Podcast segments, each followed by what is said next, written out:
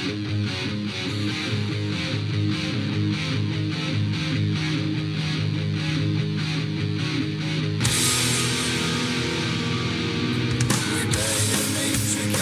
¿cómo andan? Muy buenas tardes, al menos aquí en Argentina son las 18 horas del domingo 10 de mayo. Mi nombre es Juan Pablo Astilla Domínguez. Esta es la cuenta de Flair Argentina. Y este ciclo se llama Diálogos Sonoros. Lo comenzamos el domingo pasado. Nuestro primer entrevistado fue Alejandro Taranto, antiguo manager de los fabulosos Kylax y de Animal, de Masacre, entre otra gente. Pasó Sergio Marchi el último jueves, periodista de larga trayectoria aquí en Argentina. Y hoy es el turno de Norberto Russo Berea. Agradezco a toda la gente que se está conectando, Gus, Agustina, Ariel, eh, bueno, a todos estoy saludando. Generó expectativa, ¿no? Esta conversación con el ruso, que es un fenómeno, un tipazo, ustedes lo conocen, pero estamos esperando. Está, gracias por, los saludos, gracias Claudio, por, gracias por irse conectando. No hay como un disparador tal vez en estas conversaciones. Hoy me parece que la conversación con, con el ruso va a ser más rica que las que tuvimos anteriormente en el sentido de que hay muchas cosas para preguntarle al ruso. Hoy está activo en Radio Cantilo, tiene un programa llamado Radio Ruido a la trasnoche, espero que lo hayan encontrado, tiene el sello de característico de Berea. ¿Quién está eh, del otro lado? Y me compete saludarlo. Estamos esperando, Ruso, este es el 3, 2, 1.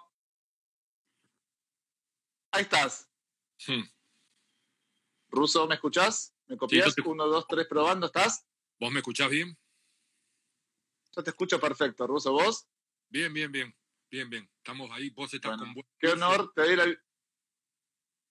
Sí, no te da tanto la luz en la cara, estás como medio sombrío tal vez, pero se, se escucha bien. Sí, bueno, bueno. Genial, genial. Ahora, ahora me voy a acomodar mejor. Tampoco es que sea tan importante verme la jeta, pero dale, ahora me acomodo mejor. No te preocupes, sentite cómodo, donde estés mejor, quédate vos, tranquilo. Sí, Lo más importante es que se te escuche y que no se interrumpa la conexión. No, eso bueno. También dependemos de entender dónde vivimos, ¿no? O sea, el 4G nuestro es el- la cagada de risa al que te lo vende. G, G, G, G, porque nunca funciona como corresponde. Entonces, bueno, eso ya lo sabemos. Nada. ¿Sabes qué, Ruso? Es bastante extraño estar hablando con vos sin un plato de morfi de por medio, porque siempre que hablamos estamos pidiendo un morfi o cocinando algo. Porque nos tocó en los encuentros que tuvimos vos y yo, casi siempre fue así, con obviamente con amigos y por el otro lado comiendo o bebiendo algo. Eh, está bien. Eh, Me parece que es lo, es lo mejor que nos podría pasar. Celebrar la vida. Sí, sí, totalmente, totalmente. No, no. Y no voy a caer ahora en esta cosa este, en donde parece que conmovedoramente la pandemia nos ha puesto a entender en qué lugar el afecto, en qué lugar el estar al lado, en qué lugar este, enfrentar a la gente cara a cara, porque también nosotros tenemos que hacer cargo que hace más de 40 años empezamos a enrejarnos y no hicimos nada para que eso cambie. Cuando digo enrejarnos, yo soy un tipo que camino mucho, Astilla, pero mucho, ¿eh? porque salgo a caminar, porque me gusta, porque cambio geografías, y es impresionante ver cómo, cómo se construyen las casas y cómo de la misma manera construir las rejas para tratar de ver si te sentís un poco más seguro. Y digo esto en, pos de algo que me, me, me trae un recuerdo muy fuerte, que era la época de más pibe, cuando la calle era de la gente, loco. El verano, el ir a tomar mate afuera, el sociabilizar, el que tenía el parquecito afuera, ya lo compartía con el saludo con el que pasaba caminando, pero si no, el banco. Después está toda la, la otra cosa, ¿no? Que es, a ver si, si lo puedo mostrar desde donde mi cabeza aparece, que es el personaje, Astilla. O sea, el chabón de las chancletas, el pijama, eh, ¿no? La musculosa, no importa si había panza o no había panza, el repasador por alguna mosca que se pueda acercar de la mujer, ¿verdad? Este, el, otro banquito, el otro banquito puesto entre las dos sillas de ellos, donde ahí habría una factura, una torta o algo, o la pava se apoyaba ahí. Eso nosotros no lo tenemos más. Está bien, yo entiendo todo, los tiempos cambian, este, hoy tenemos hasta pavas eléctricas, todos los mates son de látex, todo bárbaro, todo fenómeno. Pero digo, la calle, loco. Y sin embargo, mira qué loco y qué triste, porque cuando nos usan, nos someten a la calle. Sí, sí, sí, sí, sí. Es de una y, y, de hecho, es cruel, eso es, cruel. Sí, totalmente. Y de hecho, de hecho, este, este aparatito que tenemos delante nuestro y por el cual estamos comunicados hoy en día, lleva eso, a condensarnos, ¿no? A, llevarnos al embudo. Tenemos la PlayStation, pero no tenemos el potrero, no tenemos la libertad de jugar en la calle. yo miro por la ventana y no veo chicos corriendo. Hoy, si un, grupo familiar sale con los chicos a la calle y el, hijo se le escapa corriendo tres metros, empiezan a los gritos, ¿no? Es que también hay toda una cosa de lógica. Perdóname porque estoy acomodando otras cosas y se me va lo que, lo que me enseñan y me dicen siempre la cara de frente. Vos haces estas cosas y mostrás el techo y tienen razón, ¿no? Este, Tranquila. Pero si esto que vos decís es real, ahora hay toda una industria del miedo que por un lado tiene algo de veracidad, te diría que por ahí por muchos lados, y por el otro lado se construye desde donde cada uno de nosotros le entrega esa virtud de estar o no eh, con, el latente vivir de que algo me va a pasar. Entonces, está complicado. Lo de los nenes, el viejo chiste, tener cuidado al cruzar la calle, y de ahí en más agregábamos cualquier frase, pero perdimos también todo aquello que, que tenía que ver con la esquina, ¿no? Pasó a ser otro lugar, porque ese lugar de la esquina ayudaba muchas cosas cuando, si vos tenías confianza y eras compinche con tus familiares más cercanos, hasta te podía servir para, para entender con quién parabas y con quién no parabas. Yo no, no contaba todo, pero contaba las cosas que me interesaba que mi viejo supiese. Y de ahí mi viejo seguramente habrá tenido respuestas que me ayudaron a, ojo, te estás juntando con boludos, eh, ¿Quién dijo eso? Fulano de tal. Che, qué interesante. ¿Ese pibe quién es? ¿El hijo de quién? ¿Se entiende? Y, parece que no, pero ibas buscando más afinidades y encontrando mayores afinidades desde lo que pasaba en tu calle, en la esquina, y de ahí lo trasladabas a tu casa. Y después vos lo tenés que incorporar, si querés o no. Pero a mí me parece que todo eso eh, hoy los bares, Astilla. No me quiero ir muy lejos, pero los bares.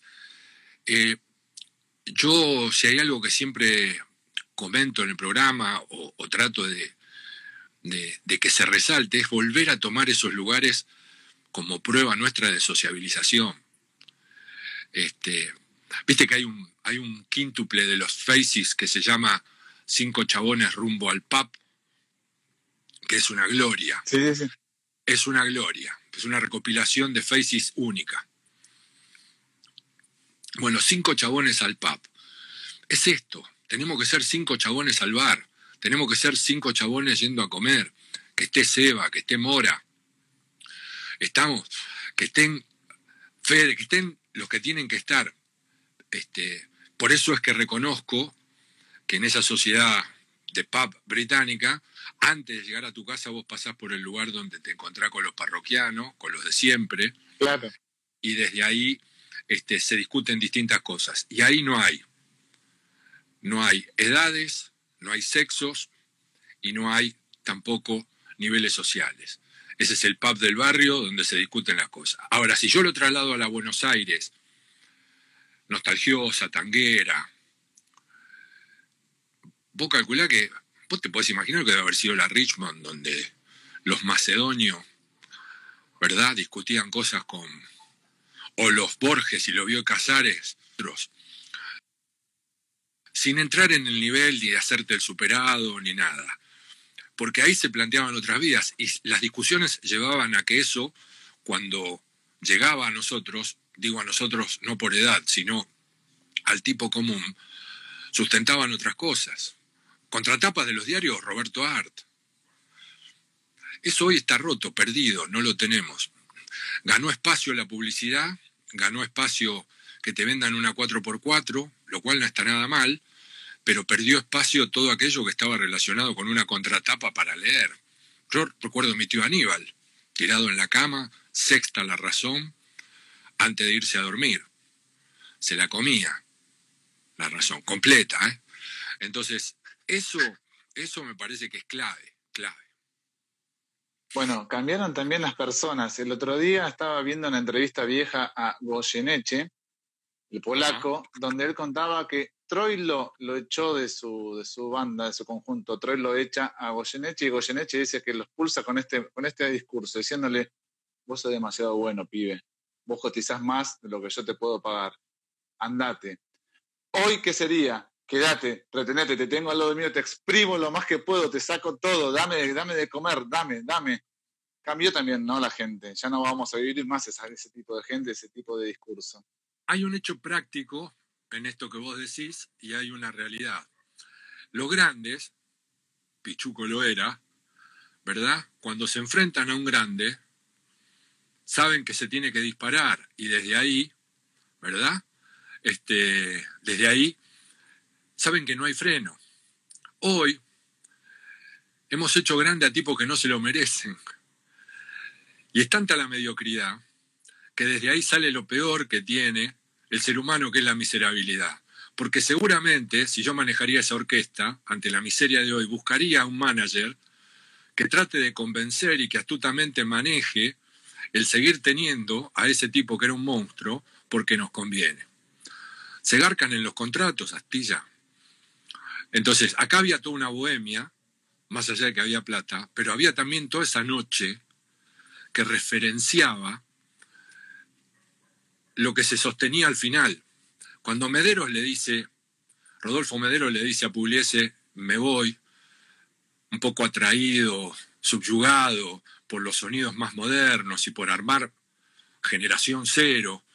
Este, hay otros músicos de la orquesta de Pugliese, porque Medero era un genio juvenil, que le dicen, maestro, este, ¿qué vamos a hacer? Este pibe es un genio no se puede ir a tocar rock o, a mezclar el tango con el rock, desde ese fundamentalismo y desde esa cosa tan, tan propia, porque la tenemos los rock ¿eh? ¿Qué carajo haces con un sí, sí. Anda, devolver las maracas. Anda, devolver las maracas. O sea, hagámonos cargo también, ¿no? Pero quiero decir. ¿Qué hace murguero? Claro, claro, ¿viste? Entonces, este, eh, ¿qué pasa? Puliese lo mira a este tipo que, que le dice, ¿qué hace? Le dice, déjelo déjelo, ya va a volver al tango.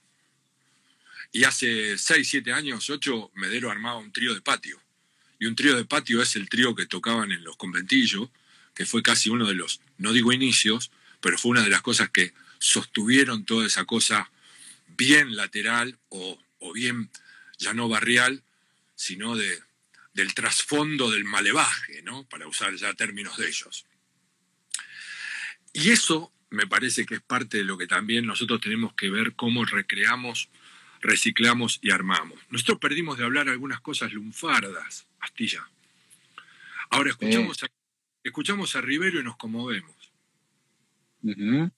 Nos conmovemos, ¿me entendés? y, esas cosas me parece que este, yo empecé a, de a poquito y muy sutilmente a agregarle a, este viaje que hago de Radio Ruido con algunas pequeñas cosas de esas. Y como tengo la, la tranquilidad hoy, el placer de poder formar parte de esa radio, que es casi como una panacea en este vínculo desgraciado que tenemos con los medios, que los medios se convirtieron en, en otro esquema de poder y entonces se perdió una comunicación que antes se tenía. Eh, hoy no se apunta al sueño en el medio, ¿verdad? El sueño es estar en el medio para ver desde el medio llego a otro lugar más grande y desde ese lugar más grande mi vínculo con la guita. Este, y eso, yo no digo que esté bien o esté mal. Hoy me llegaba un tuit de alguien que, que hablaba y ponía, viste, la muerte de Karlovich y decía, eh, basta con esto de si era un fenómeno. Los fenómenos son los que juegan en primera. Entonces daba el ejemplo con Rabina y decía, Rabina jugó en la primera de Boca. Entonces fue más que Karlovich. Por decir algo, ¿no? En un grupo de los que estoy. Y no sé la edad de quien tuiteó eso, pero es tan cierto para él eso, como tan equivocado, porque pierde de vista el contexto de la elección de vida de uno. A esa gente que le vendieron que es ser, porque sos, porque tenés, porque conseguiste, perdió el ser por querer ser. Y Karlovich, yo jugué en contra de Karlovich, ¿verdad? Este, era un fenómeno, pero quiso hacer eso. Ahora, mucho más triste lo de los medios, Astilla, que ahora veneran la figura del personaje, del lirismo, de cómo ese tipo quería jugar. Los mismos que hablan y veneran eso de Carlos son los mismos que te dicen, ¿ma qué jugar? Flaco, vos querés jugar, anda al casino. Los mismos que veneran esta cosa, este, del boliche, de tomar algo y todo de Karlovich, y que dicen era mejor que Diego, loco. Hay gente que dice que era mejor que Diego, son los mismos que lo tirarían abajo de un tren porque faltó un entrenamiento. ¿Me entendés? O lo pondrían al lado de Centurión, con las diferencias de vida entre Centurión y Coso. Ahora, mucho peor es la, la crónica de todo esto, porque referencian la crónica en el ídolo y pierden de vista de que ese ídolo, viviendo su vida, lo mataron a palazo, boludo para afanarle una bicicleta en su entorno, en su barrio. Entonces, es de una crueldad todo eso y pone ¿no? al ídolo popular en, no en tela de juicio, sino en una mesa para, para que discutamos. Bueno, eso sería el bar, Astilla. Eso sería el pub, Astilla. Mm, mm. ¿Se entiende? Eso sería lo que nosotros tenemos que volver a recuperar. Yo pensé que esta cuarentena, pensé que esta pandemia nos iba a hacer tal vez mejores personas o más humanos, y yo considero ahora, después de casi dos meses, que quien era boludo antes va a seguir siendo boludo después. No solo por boludo, porque, a ver, la discusión a la que estamos llevando esto de si nos quedamos o no nos quedamos, y entre el virus y el bolsillo, es una discusión que hay que elevarla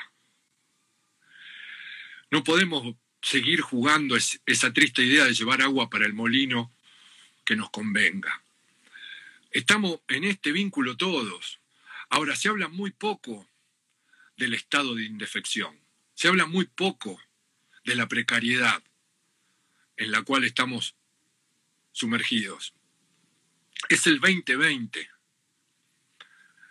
¿Ok? No tenemos las necesidades básicas resueltas. Yo respeto ¿eh? que cada uno se enamore del que quiera enamorar y que cada uno odie al que quiera odiar. Pero el virus y la pandemia nos pone para, en serio, en serio. Porque si no nos quedamos con que hace cuatro años el Ministerio de Salud lo transformamos en una secretaría y sacamos presupuesto, lo cual es cierto y es verdad. ¿verdad? Ahora, Perdemos de vista que ese Ministerio de Salud hacía cinco años que lo veníamos destruyendo. Perdemos de vista que todo el nivel educacional está roto y eso va directamente relacionado a dónde distribuimos el dinero que se cobra. Perdemos de vista que tenemos una vida cada vez más cara para que sea peor. Es tan peor que tenemos que ver cómo resolvemos esto del aislamiento, sí, aislamiento no, porque tenemos conglomerados, porque tenemos vidas que no se acercan a lo que realmente representa una palabra vida, porque exponemos a un montón de gente, ¿verdad?, a condiciones que son infrahumanas, porque ahora muchos de los que ponen a esa parte de la población como ejemplo para pensar en qué van a hacer, son los que se cagan si un plumero consigue un laburo o no, o no consigue un laburo si el vendedor que sale todos los días a ver cómo se consigue, esos tipos son los que menos se preocuparían. Y hoy están todos usando a esa parte de la población para ver qué juego se juega dentro de esta mediocridad del mango sí o el mango no. Claro que va a haber problemas económicos, pero los va a haber a todos los niveles. Y esto no es una defensa a las decisiones de quien hoy gobierne, es entender de, de qué manera estoy vivo. Ahora, también me podés preguntar, ¿se vive en esos lugares como se tiene que vivir? Bueno, estamos en el 2020, en un país que supuestamente es un granero del mundo, en un país donde seguimos votando entre el 26% de pobreza y el 42% astilla.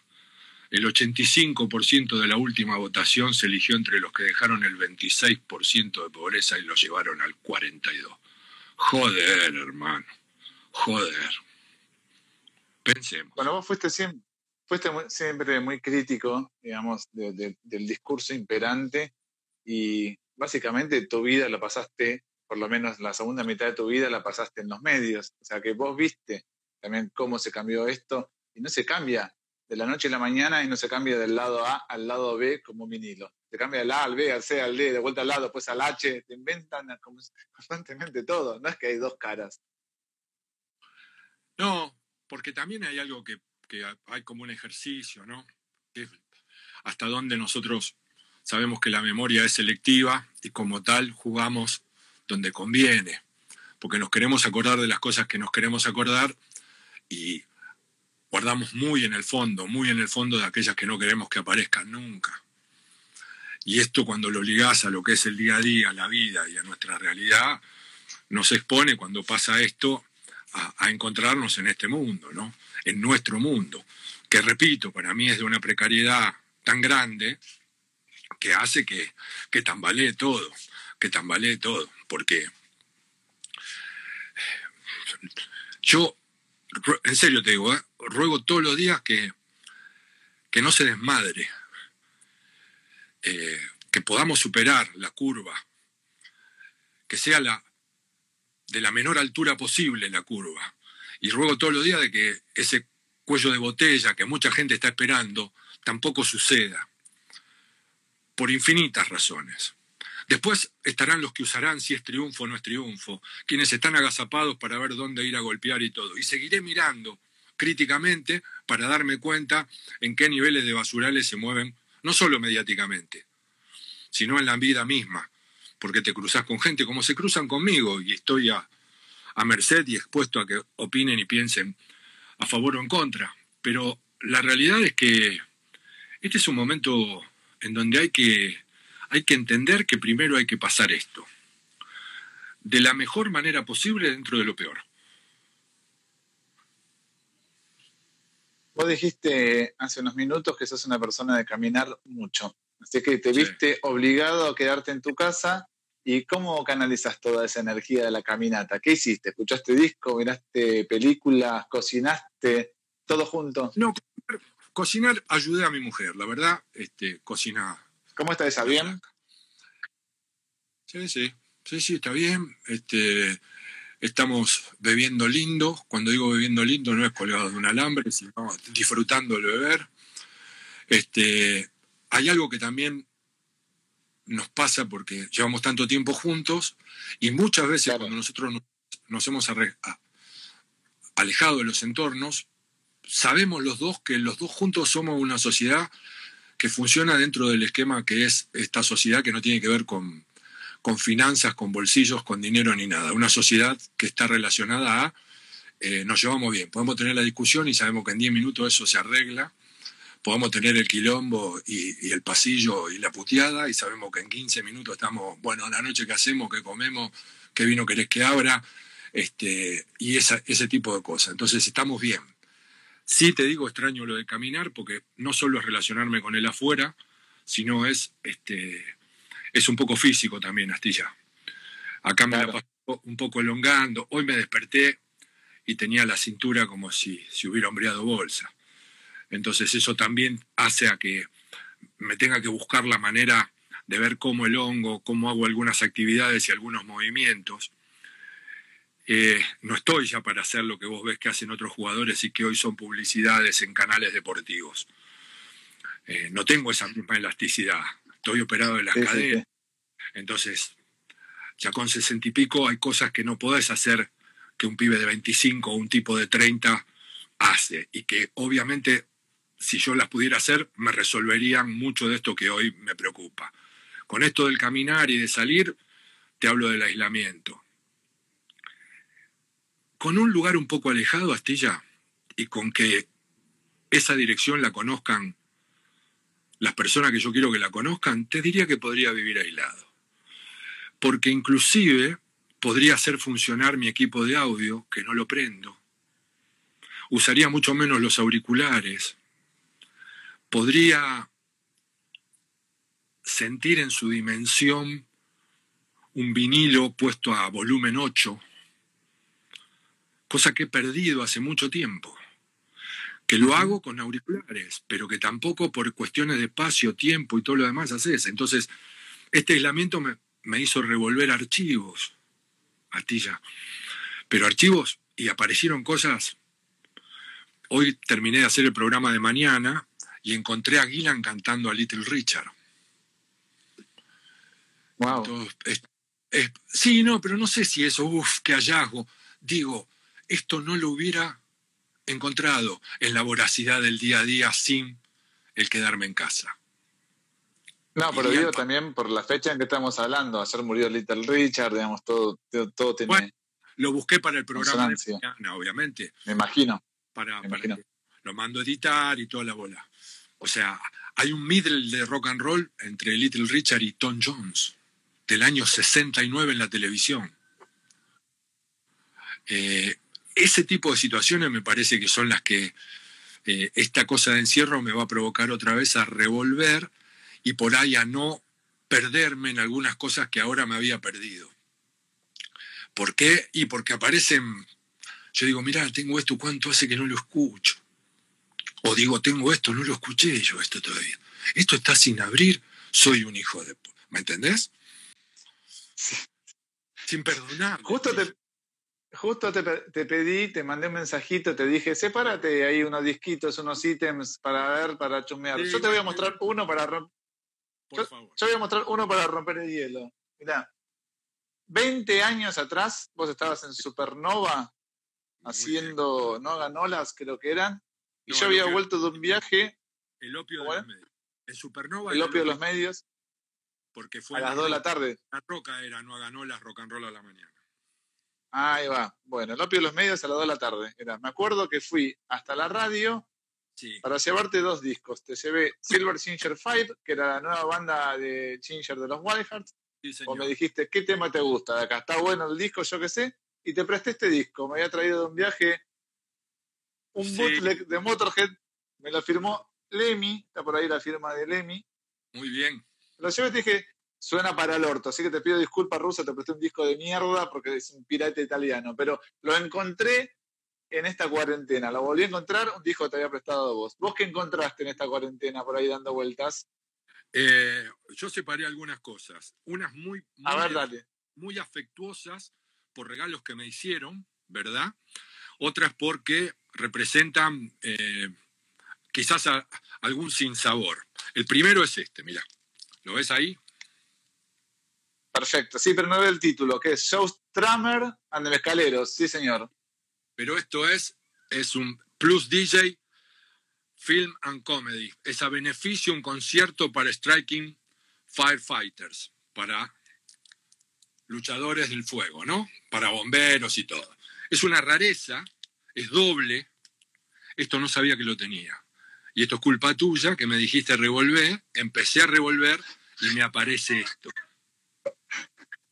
¿Está bien? Qué bien, ¿no? Qué, qué agradable sorpresa. Yo no sabía que existía siquiera. Bueno, espera. Esto, esto es muy caro a mi afecto. Wow. ¿Eh? Ahora estoy viendo. Sí, sí, sí. Enrique Villegas. El mono Villegas. ¿Pero por qué es muy caro mi afecto? Primero porque yo al mono Villegas lo aprendí a conocer por mis viejos porque lo vi en la televisión en blanco y negro, era un personaje, era un declarador anarquista, te diría, no porque sea anarquista de, concepto político, sino que era un tipo que busquen por favor en YouTube las entrevistas de Antonio Carrizo al Mono Villegas. No, Ruso, pará, pará, pará, pausa. Le estoy mandando a Seba, nuestro amigo en común, estoy viendo todas las entrevistas de Antonio Carrizo. Es el número uno. La vi. Bueno, bueno, olvídate, lejos. Entonces ya viste esta del Mono Villegas. El tipo cuando dice que hay tres tipos de audiencias. Están los que te es impresionante. No, no, están los que te vienen a ver porque le dijeron, mirá, hay uno, ni saben quién soy, dice, pero vienen a verme. Están los que vienen a verme y nunca tocaron el piano, pero creen que saben más que yo de tocar el piano y entonces te juzgan. Y están los otros que saben o creen que saben. No, no, no, tenés que escuchar esas cosas, son tremendas del mono. Bueno, pero ese disco me lo regaló Juan Salceda, que Juan Salceda es cirujano, un pendejo de 40 años que salva vidas, que puede, que puede cambiarte el páncreas y puede cambiarte el hígado. Y te lo dice con una naturalidad como si nosotros podemos cambiar un disco, Astilla. ¿Se entiende? Y este hora del padre, de la discografía del padre. Entonces esas cosas no tienen nombre, no tienen nombre.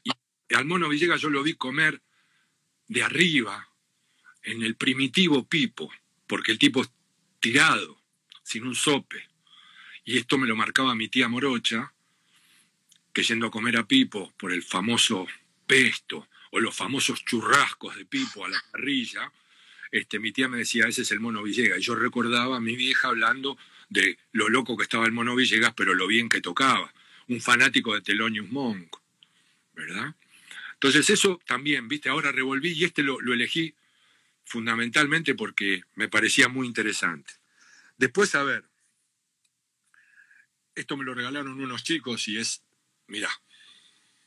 Black Sabbath, pero no leo el título porque la cámara está al revés cuando hacemos live. ¿Qué dice el título? Son las versiones alternativas del 69 al 71.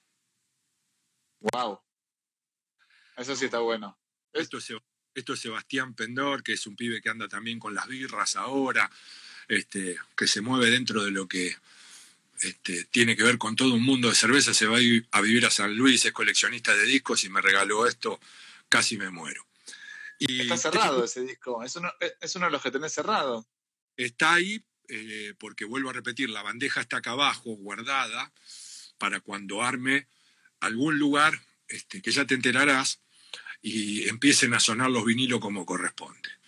Y bueno, vos me hablaste de Motor, que obviamente iba a guardar algo para el final, para mostrar algo, que tengo esto, que es lo último. Bad Magic, el último disco de estudio de, Motorhead. en realidad el último es el de covers, pero este es el de, canciones originales. Estudio, ¿no? Que acá está en vinilo y en CD, ¿no?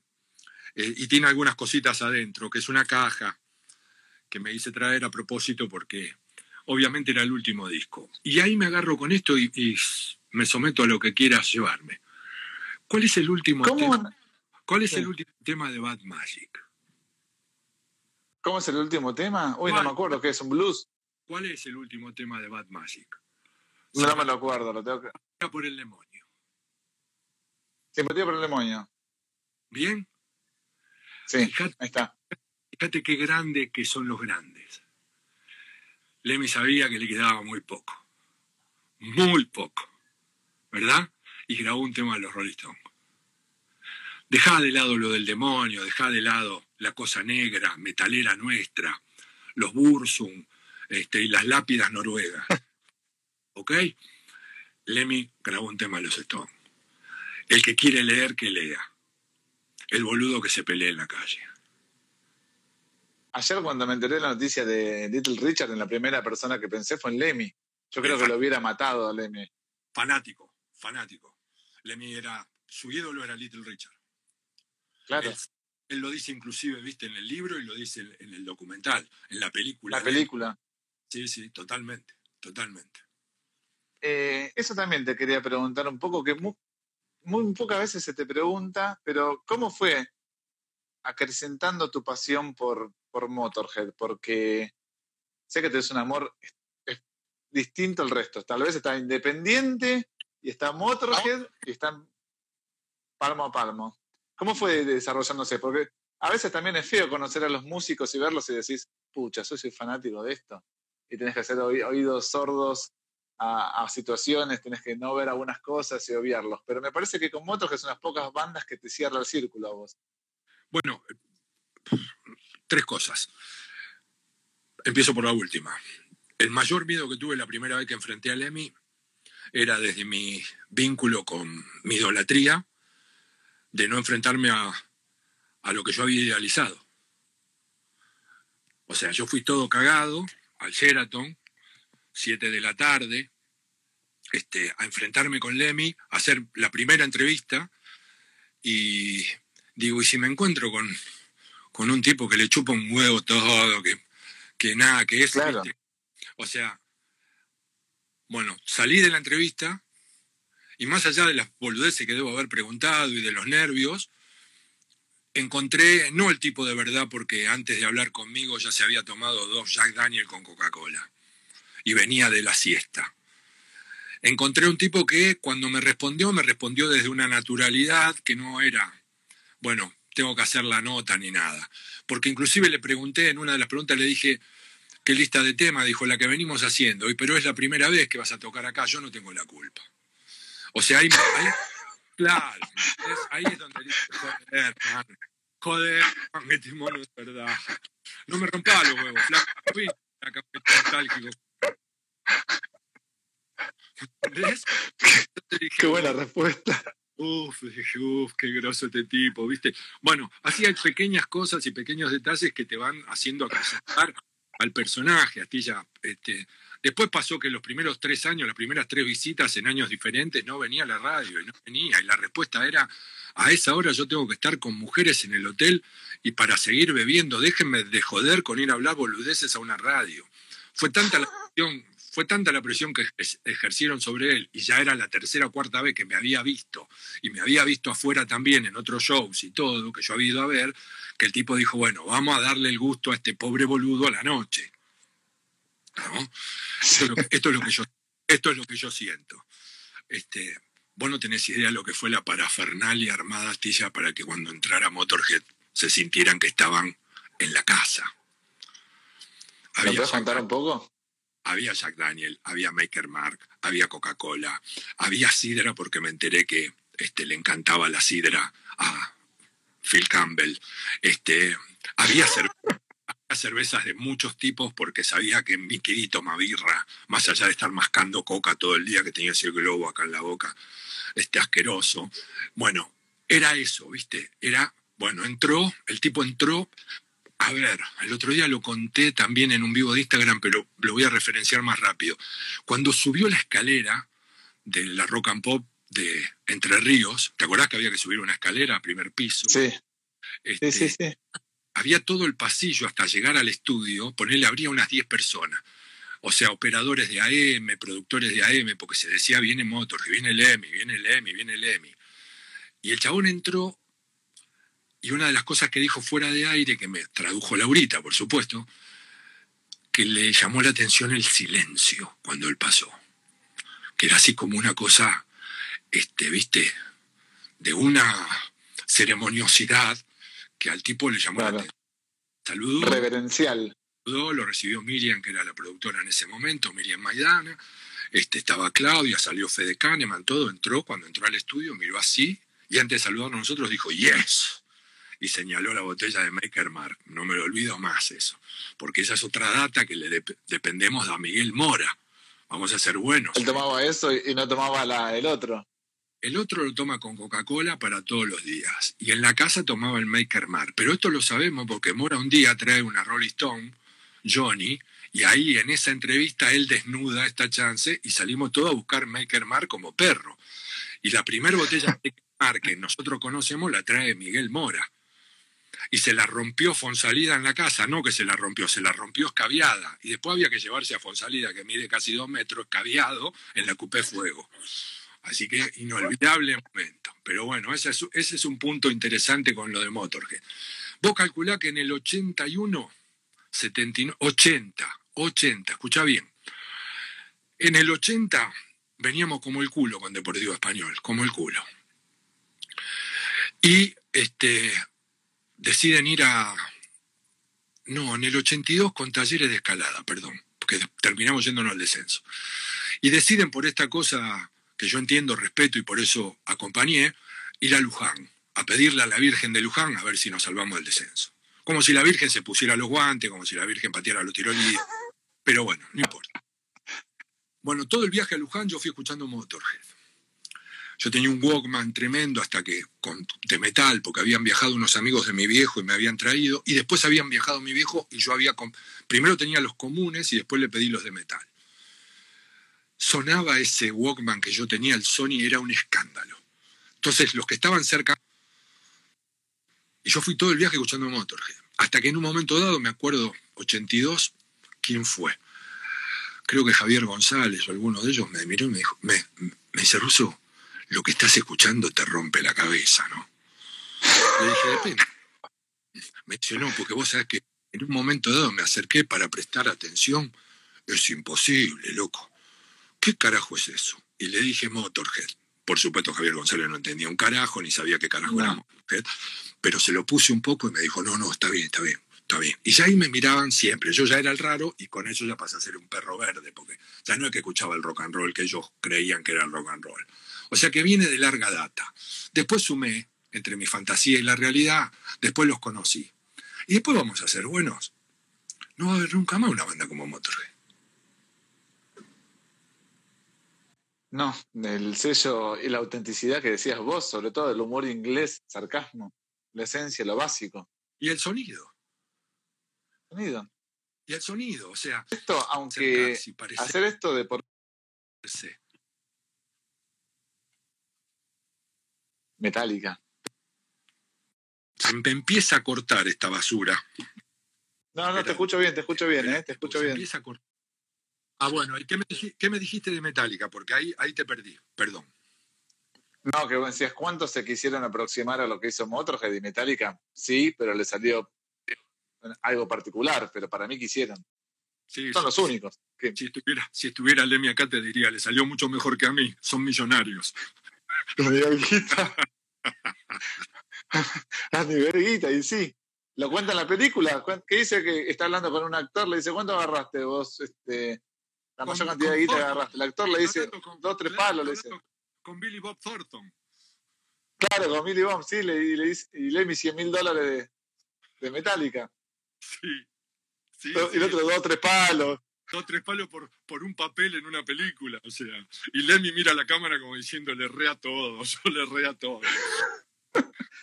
Pero no es ningún boludo, ¿viste cuánto dejó de patrimonio? No, no sé eso. 12 palos. 12 palos físicos, sí. Más lo intangible. Lo intangible es lo que te genera de acá andas a hasta cuándo. Mira vos. 12 palos.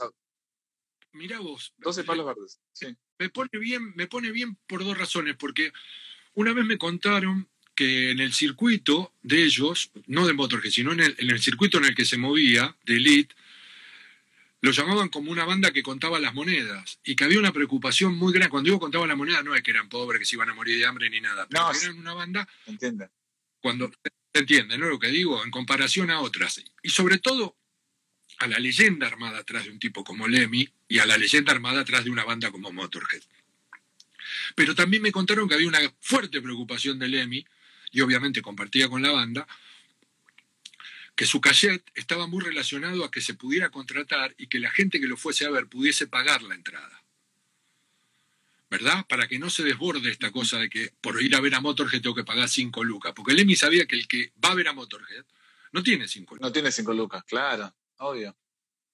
Bien. Ya me acuerdo, Ruso, que en la época 1 a 1 se decía que salía más el cassette de Divididos que el de Motorhead. Era más caro hacer un show de Divididos que de Motorhead.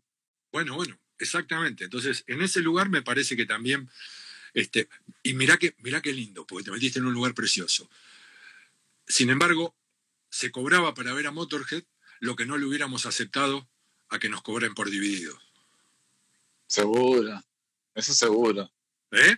Eso, eso, también lo hacemos con el músico, ¿no? Lo sometemos todo el tiempo a esta cosa. Loco, vos tenés que morirte rata como yo. No, flaco, no. No, el rata soy yo, que no toco nada, que no creo nada, que no se me ocurre una puta nota, que no puedo escribir cuatro palabras seguidas. Entonces no limites al artista nunca. Pero tenemos esa cosa basura de la esquina, esperar que vengan las abejas y nos coman gritando yo soy de verdad. ¿Me entendés? Y queremos que el artista sea tan de verdad como nosotros, porque se lo coman las abejas también. Déjate joder, tío. Bueno, eso fue lo que truncó varias bandas acá. Para que no me quiero olvidar, 12 palos dejó este Lemmy de patrimonio, más todos los cuchillos, todos los uniformes nazi, que andás a saber cuánta guita tiene ahí, más lo intangible, las regalías de acá a futuro. Dejó una buena guita, ¿eh? Lástima, lástima, sí. Y ahí hay una camisa que le regalé yo. Me la mostraste la foto, es increíble. ¿Se puede contar esa anécdota? Eso fue una de las últimas veces, creo que fue el último Luna Park que tocó Motorhead. Este, sí, yo laburaba en ESPN me acuerdo que tenía esa camisa Differ Height, una camisa muy rockabilly, aparte de seda, con botones de plata, trabajados tremendamente con el logo de Diver Height, una joya, una joya, bordada, negra y con un tono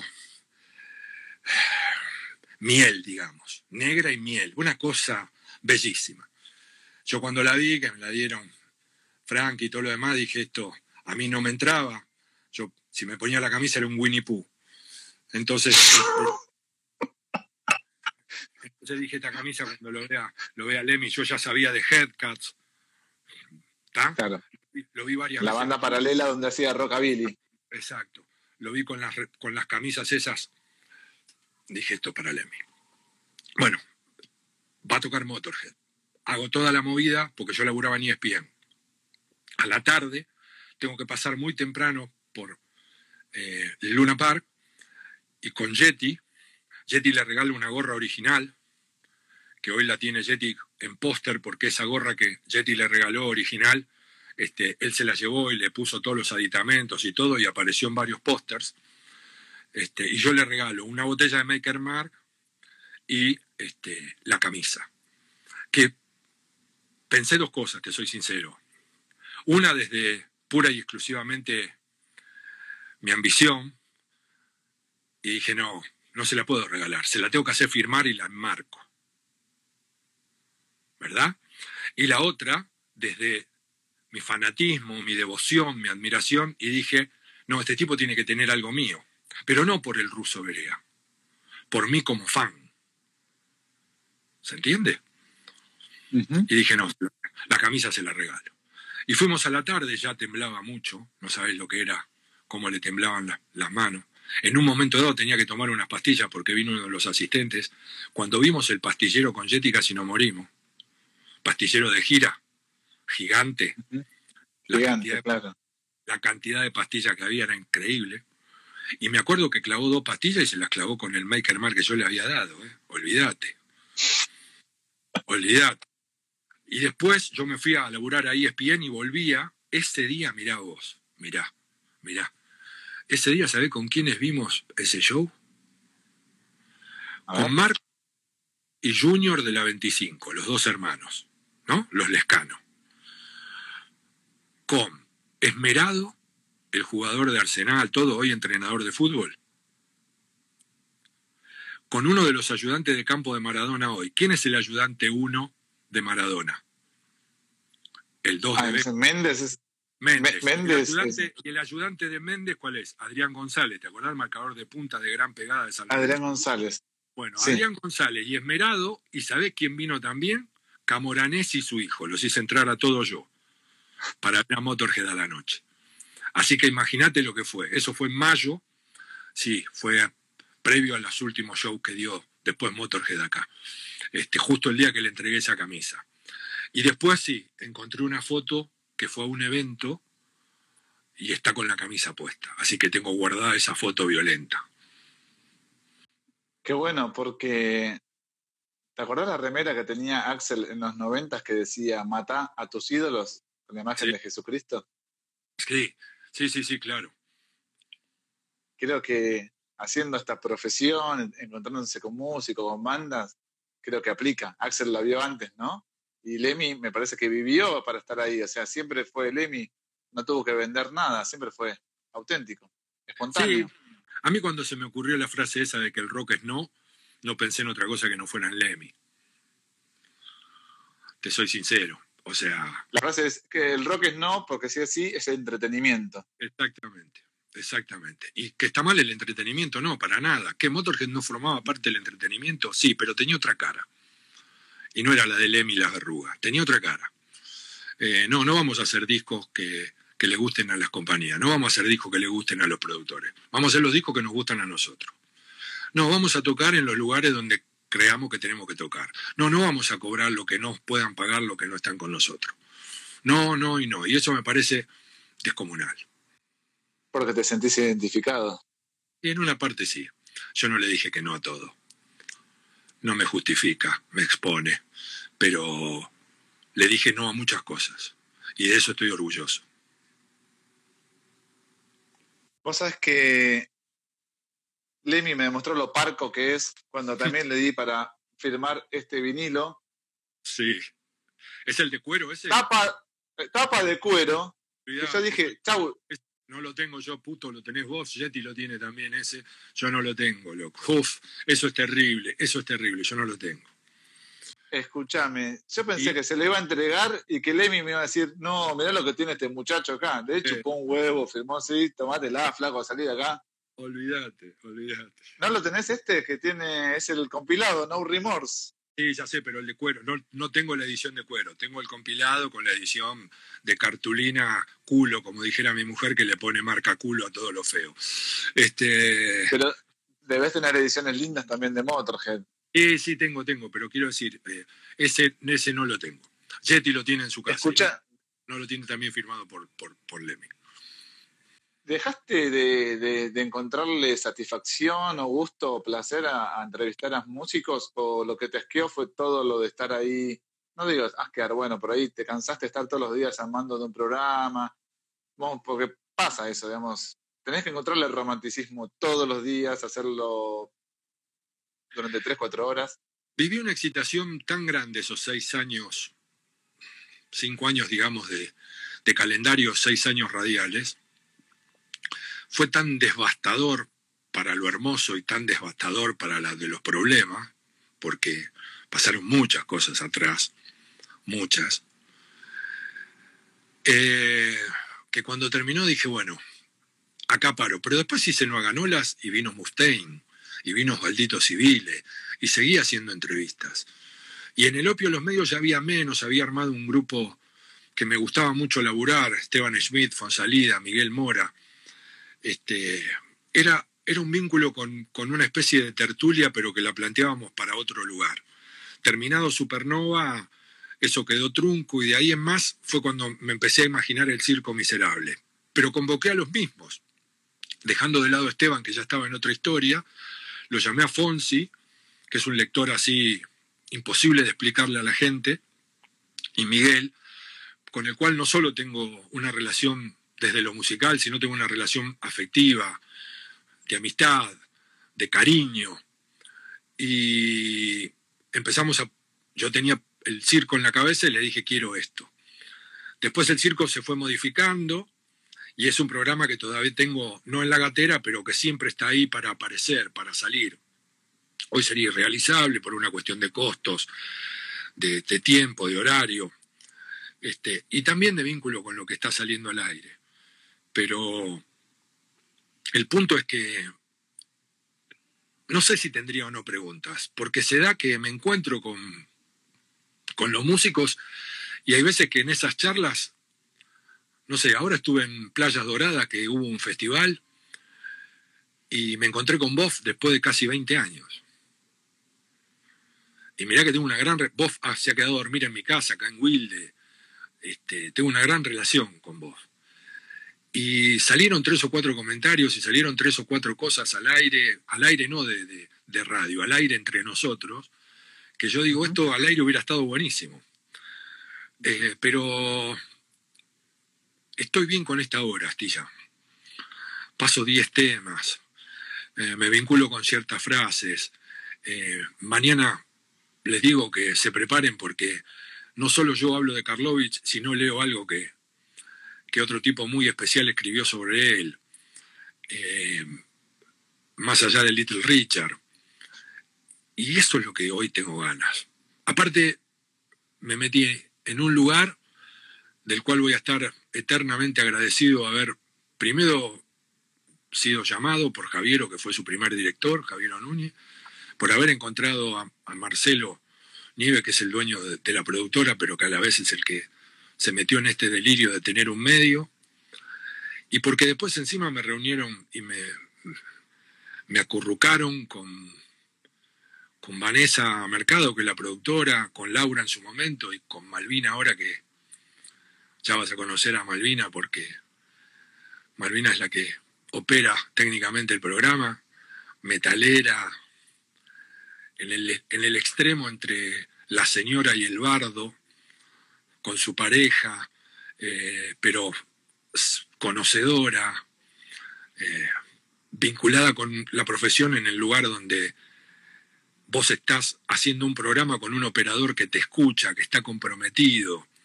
no que viene a ganarse el mango esas tres, cuatro o cinco horas y que bueno, me toca el ruso. No, no, no.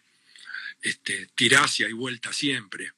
Y la negra mercado, Vanessa es así como encima es del rojo y ya los vínculos son todavía mucho más fuertes. Este, y es así también, Vanessa es, más no que sí. Este, y eso también, viste, me pone. Estoy muy bien hoy, estoy muy bien, me siento muy bien en ese lugar. Este, y, y me siento muy bien rodeado. Entonces todo eso hace de que se note.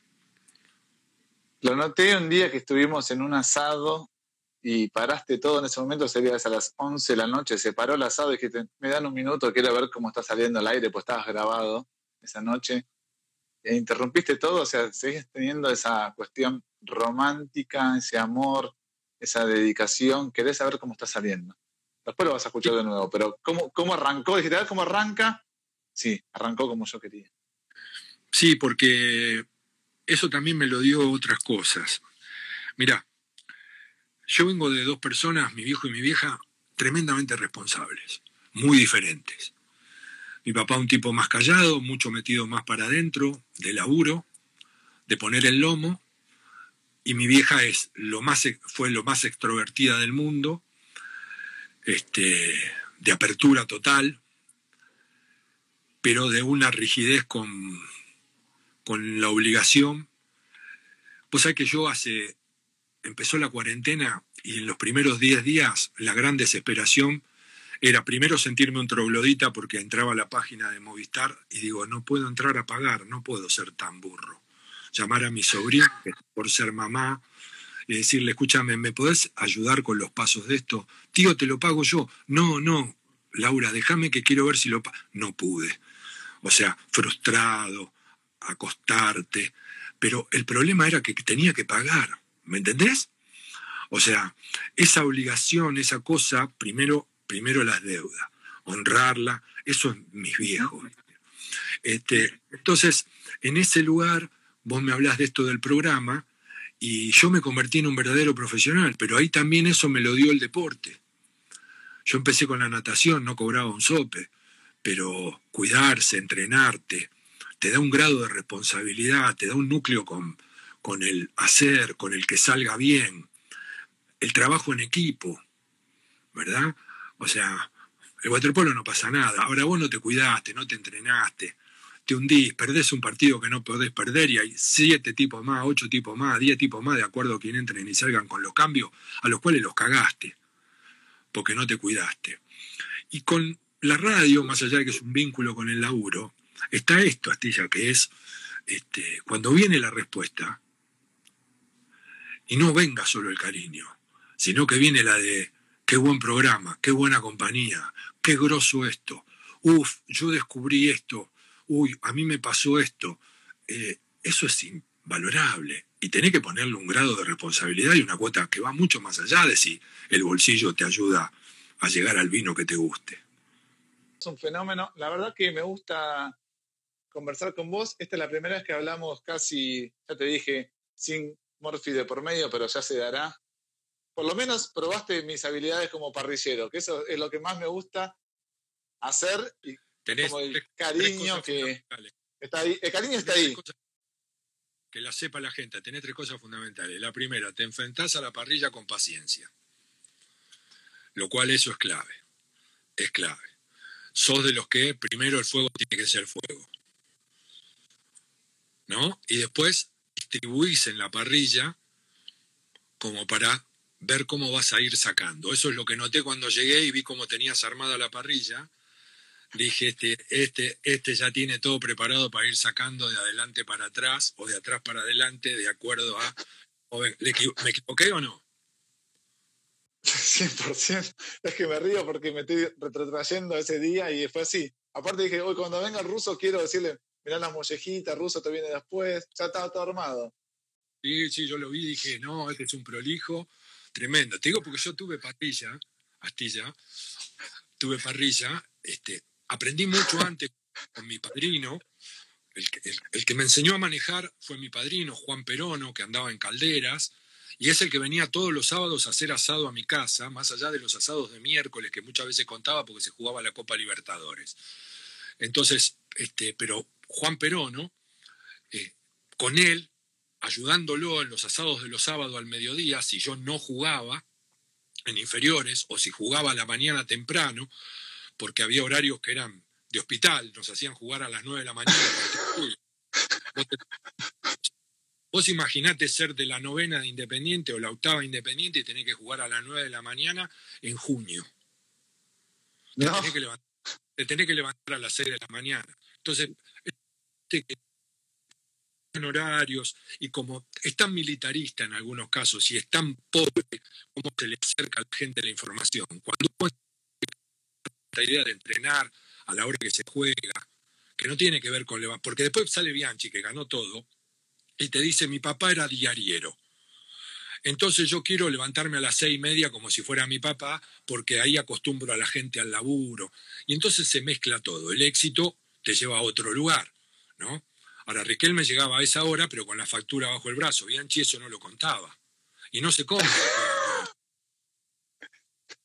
No se come factura ¿Me entendés? Pero como era Riquelme, importaba un huevo. Entonces, todo eso que tiene toda una fantasía, una realidad y que está bien, los discursos uno los asocia y los quiere desde donde uno quiere agarrarlos, expone también un poco a todo esto. Pero no, volviendo a lo de la parrilla o, a, esa noche o a lo que sea, me parece que pasa por ahí, ¿no? O sea, la búsqueda del disfrute es una búsqueda de todos.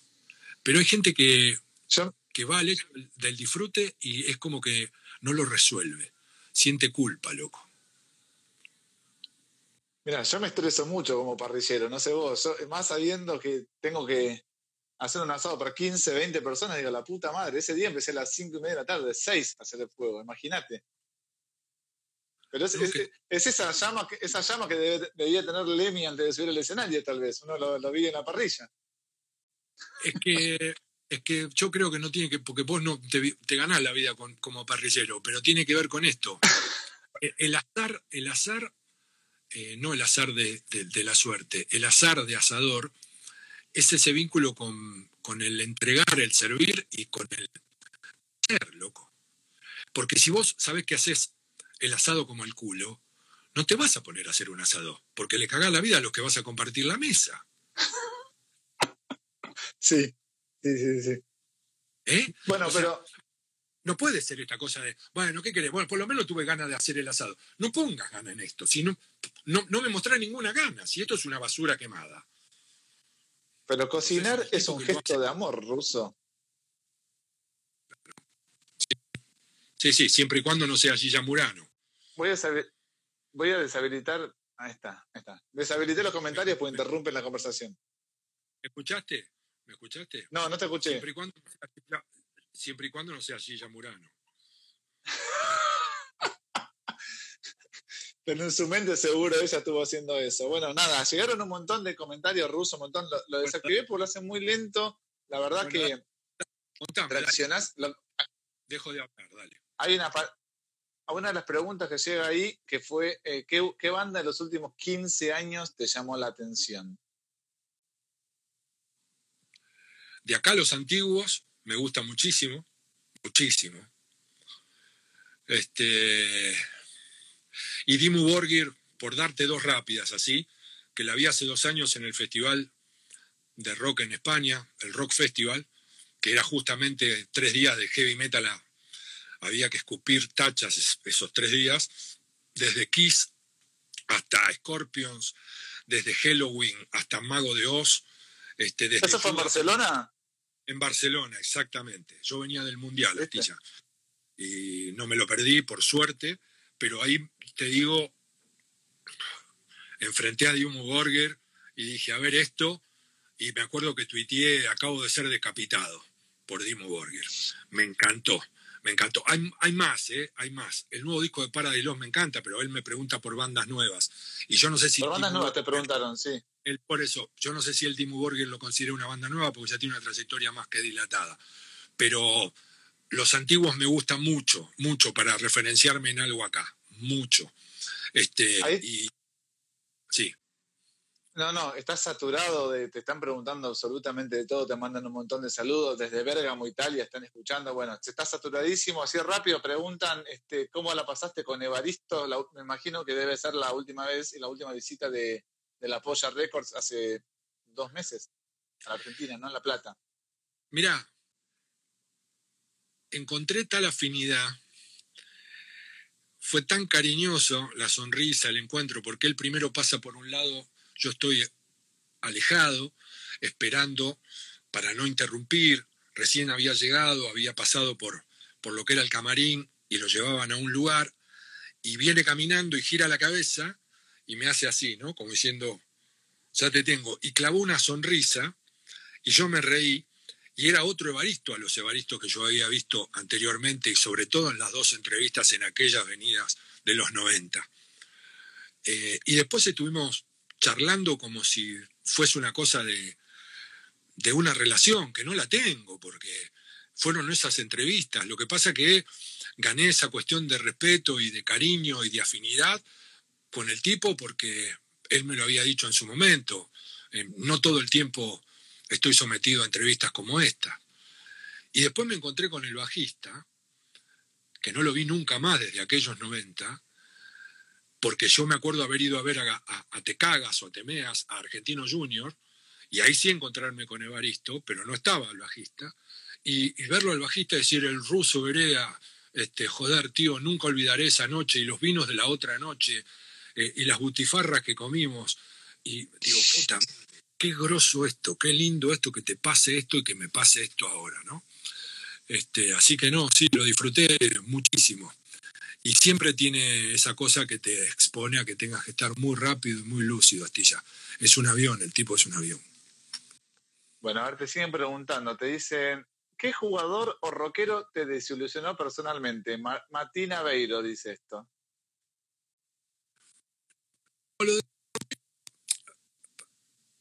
mucho tiene que ver. Justo se, voy a desconectar esto porque, a ver. ¿Me escuchas? ¿Me escuchas ahora? A ver ahora. ¿Me seguís? Te escucho interrumpido. empieza, ahora te escucho bien. Sí, sí, sí, sí. A ver, no sé si es una cuestión de desilusión o no. Por ejemplo, cuando vino Pantera, eh, Anselmo no vino a la radio. Y fíjate vos, que vino Vino el violero, vino el hermano, pero vino el sonidista. Y el sonidista vino haciéndose el ciego con un pedazo de, cortina, ¿viste con lo que en el Sheraton vos enroscás para que la cortina se cierre o se abra? La habían arrancado. Y el chabón venía golpeando, subió las escaleras con ese palo blanco y se hacía el ciego con unos raibas negros. Y estuvo toda la entrevista rompiendo las pelotas con eso, que Laura lo quería matar. Para colmo era la primera entrevista, era la primera entrevista de Laura California. Y si bien pude sustanciar y sacar un poco lo que quería sacar de una banda que desde Cowboy Frongel nos había roto la cabeza, no pude tener la, la sustancia de lograr la intimidad que yo quería y que se lograba en muchas otras entrevistas. Y eso no condena a los Pantera, ¿me entendés? Y a Time Back ni a nada de eso. Es ese momento, llegaron. Por ejemplo, con los Antrax me hubiera encantado tener una nota este, diferente a la que tuve, pero llegaron una y media de la mañana muertos, ¿no? casi obligados al programa, porque era el programa que difundía su música. El traductor en ese momento no era un traductor que fuese del palo y que le gustase traducir. Entonces ese momento también no fue un buen momento. Este, y así se dieron algunas cosas más. Con los futbolistas la desilusión más grande no es como futbolista dentro de la cancha, porque como yo también salí y han creado expectativas en mí, he desilusionado porque me he equivocado, porque he cometido errores. El mayor problema lo tenés cuando dentro de un grupo hay gente que desilusiona personalmente. Ese es el mayor problema. Cuando ves la miseria en pos del tipo que está tratando de sacar ventaja, del tipo que, por ejemplo, está pateando los penales porque el que pateaba los penales se lastimó o lo echaron, y cuando va a volver a, jugar el que pateaba los penales, el entrenador dice, bueno, los penales los patea vuelta Castilla, y un tipo levanta la mano y dice, ah, no, si no los pateo yo, no juego. Entonces te querés cagar a trompada, porque decís, este miserable de mierda, lo único que piensa es en hacer un gol más para que le quede en la estadística, ¿viste? Entonces, esas cosas sí, por ahí son las que te desilusionan. Pero esos son nombres para adentro, no nombres para afuera. Bueno, para cerrar, porque te debe quedar el brazo acalambrado, te preguntan acá también si te quedó alguien pendiente por entrevistar, te gustaría entrevistar a alguien, te quedó alguna asignatura pendiente en esa, en esa materia. No sé si me escuchaste, porque está medio así. ¿Me escuchaste ruso ahí? ¿Me escuchás? Sí, yo te escucho ahora. Está medio fallando, ya, ya te dejo tranquilo, así vas a tomar unos matecitos. Joe Stramer. Joe Stramer. Sí, a, ver, eh, Joe Stramer hubiera sido para mucho, para relax. No sé con qué talante vendría, con qué ánimo. Pero un tipo que, viste, pensaron, vivió en squat, eh, se ligó a toda la cosa latina, formó parte de películas como Walker, le puso música a películas que están relacionadas con corrientes migratorias. Hacía un programa en la BBC donde pasaba hasta cumbia. Eh, y a todo esto soñando con un mundo diferente, con una revolución, con sociabilizaciones. Este, puta madre, vos te podés imaginar si, si hubiésemos pegado onda lo que hubiese sido esa nota, a dónde hubiéramos ido. La este riqueza, la riqueza de que él elija música, cosa que tuve la suerte de poder hacer con Joy Ramone, con Slash. O sea, Slash vino y yo tenía 300 discos en el estudio. ¿Se entiende? 300 discos, más allá de que había llevado tres las que quería de Clark, más Lomenso creo que era, y otro más que habían venido con él. Se cortó. O estamos 300 discos estaba James, eh, el, el, bajista era que después tocó con Mega, que no me acuerdo el nombre ahora. ¿O ese es el bajista? Comenzo. Comenzo es el bajista, no, el, baterista era el otro, que eran los de Pride and Glory que habían acompañado. Brian Tichy creo que se llama, o algo así. Exactamente, que eran los de Pride and Glory que habían acompañado a Zack Wild. Bueno, ellos dos, este, esa fue una noche increíble también con Slash, porque yo había hecho una nota a la mañana con Slash. Y había pegado tanta onda con el tipo que cuando nos abrazamos para la foto y todo, le digo, qué bueno sería que vengas a la radio a poner música. Y él mira a la traductora y la traductora le dice lo que yo le digo textualmente. Y me mira y me dice, ¿y qué música sabes que yo pondría? Y cuando él me desafía de esa manera, le dije, bueno, yo separo 300 discos, vos manda a alguien antes y que te llamen y te digan si son los discos que vos escucharías o no. A media tarde, esto es una anécdota que conocen muy pocos Astilla, a media tarde me llama una de las más capas de rock and pop adentro y me dicen, la puta madre ruso, hay que armar todo un escenario y todo un quilombo porque Slash quiere ir a la radio. Así que te pido un favor, porque sabes lo que era trasladar a una Roses. ¿Estamos? Si bien había venido como solista, era un Guns N' Roses. Entonces dice, te pido un favor, primero separate los 300 discos porque va a ir el manager una hora antes a mirar los discos. Y van a llamar por teléfono al estudio o van a venir para acá y le va a decir, andate para allá. Bueno, me dice el manager que tengas vodka ruso, cervezas de tal marca, ¿verdad? Y no sé qué otra cosa más que era. Que ellos llevan el jugo de arándanos y tiene mucho hielo y toda la pelota. Bueno, separé 300 discos, y fíjate vos qué loco que el Sticky Fingers, puesto adelante o entre los primeros que se ven de los 300 discos, es el que decide Slash decir, uy, ahí hay un tema que quiero pasar. Ahí hay el solo de guitarra de Mick Taylor de ese tema, es un tema que quiero que escuchen, porque no es un tema muy escuchado, papá, papá, papá, y el tipo dice, voy, voy. Y de ahí en más se armó todo un quilombo, porque sabés lo que era hacer entrar Slash. Y que Slash diga hola, buenas noches, y en menos de una hora fuera allá 500 personas. Claro, claro. Bueno, otra inolvidable. ¿Sí? Le regalé un, le regalé un, mirá lo que hice, mirá lo que hice. Le regalé un encendedor de Motorhead que tenía yo, desde, porque al final de la nota yo le digo, todos aquellos que en mi barrio hubieran dicho, eh, loco, ese puto de Slash, eh, el Glan y todo lo demás, hoy, así textual eh, fue, y le pedí que, que lo tradujera de la misma manera, hoy todos esos de mi barrio te estarían invitando a comer un asado, ¿entendés? Y espérate que estoy buscando acá entre las cosas que tengo, porque ese encendedor que le regalé, que yo creí que no iba a conseguir nunca más, nunca. Lo volviste a conseguir. Lo conseguí en Barcelona. un cipo de Motorhead. Un cipo de Motorhead. Uf. Cuando lo vi en Barcelona casi me muero, porque es un mini cipo encima, es divino, divino. Bueno, este se lo llevó Slash. Este, y fue tremendo porque fue un notón, eligió música, lo disfrutamos, hablamos con, con, el bajista, con el guitarrista. Kilby Clark hizo reír a todos los del entorno, no sabes lo que fue, tipo muy divertido. Entonces, todo eso, viste, con Kilby le pregunté por qué él en vivo, su show cantaba Down on the Farm, más allá de que lo habían grabado los Guns N' Roses, viste, mi amor por y por UK Subs. Y por Charlie Harper, viste, es muy grande. Y entonces también esas cosas fueron inolvidables, son, son únicas, viste, fabulosas. Mira, hablaste del prejuicio, y justo dijiste de Joe Stramer, del prejuicio de la gente del barrio diciéndole slash de glam. Y Joe Stramer era, era hijo de, diplomáticos, no nos olvidemos de eso. Totalmente, de diplomático y nació en Turquía.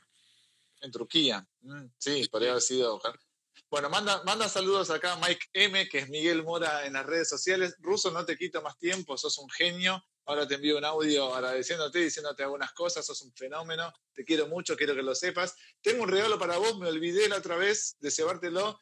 Espero que te guste, es un regalo muy preciado. Yo sé que te va a gustar, pero bueno, vamos a ver la próxima cuando sea post cuarentena. Cuando nos veamos. Cuando nos veamos. Cuando nos veamos, yo te lo llevo. Yo prometo entonces a la gente que sigue el territorio ruso, cuando tenga tu regalo, mostrar y decirle, este es el regalo que me dio la astilla. Dale, gracias. Como hiciste con la caja que te regaló Seba. Muchos besos, besos a, besos a Cristina también. Espero que estés bien. Te deseo siempre lo mejor. Te quiero mucho, te aprecio. Mira lo que tenés ahí. ¿Usted es el sombrero? ¿De quién es? ¿De Lemmy? ¿De quién es? ¿De Nicky D? No, no, no, si fuera el de Lemmy. Si fuera el de Lemmy está en el Banco Nación ahora. En estos momentos está guardado. No, olvídate, boludo, no, pero es, eh, me conseguí este sombrero en New Orleans, entré a un lugar donde vendían desde cabeza de lagarto hasta cualquier cosa, compré este sombrero, conseguí ese pache, porque si no me faltarían abajo todo el cinturón de tachas que rodea, ¿verdad? La parte de abajo del sombrero. Pero dije, no, tengo uno parecido. Igual me lo pongo, me quedan las orejas abiertas, soy la peor persona del mundo con esta basura, pero tengo este gorro que es el que tenía Lemmy. Y se van todos a la mierda. Gracias, Ruso, querido. Gracias, gracias, gracias. Ahora te mando un audio. Muchísimas gracias y que sea rock siempre.